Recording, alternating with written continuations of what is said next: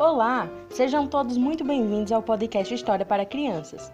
Hoje contaremos a história de Chapeuzinho Vermelho, que foi publicada pela primeira vez pelo francês Charles Perrault e depois pelos irmãos Grimm. É uma das fábulas mais conhecidas de todos os tempos. Vamos lá?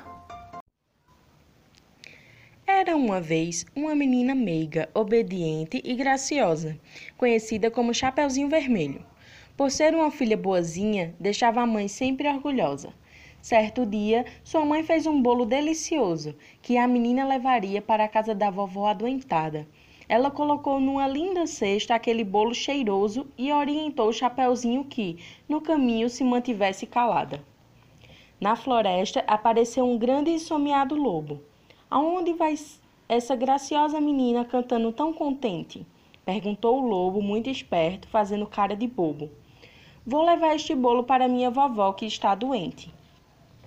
O lobo, muito astuto e para mais tempo ganhar, disse para ela flores apanhar.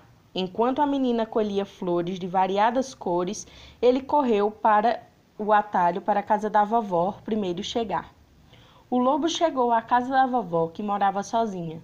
Toque, toque, toque, bateu o lobo na porta da sala. Quem é? perguntou a astuta e frágil vovozinha.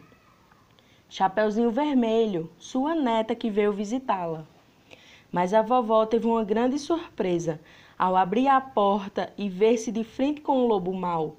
Ele rapidamente a colocou no armário presa. Depois vestiu sua camisola na maior cara de pau.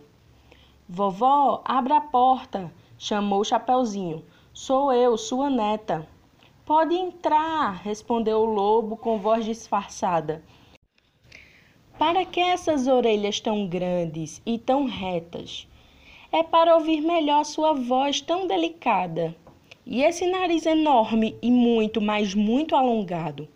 É para sentir dessas flores o aroma tão cheiroso. E essa boca com dentes tão grandes e afiados? É para provar esse bolo que deve estar saboroso. E sem aviso, o lobo saltou sobre a menina para agarrá-la mas ela se desviou e o lobo caiu no chão. Um caçador viu o barulho e correu para salvá-la. E, com muito medo de levar um safanão, o lobo fugiu daquela confusão. A vovó e sua netinha agradeceram ao valente caçador, e Chapeuzinho Vermelho aprendeu uma importante lição. Obedecer aos conselhos dos mais velhos evita muita dor, e conversar com estranhos só traz perigo e confusão. Moral: essa história nos ensina que sempre devemos obedecer aos nossos pais, que têm muito mais experiência e podem nos aconselhar sobre o que é melhor para nós.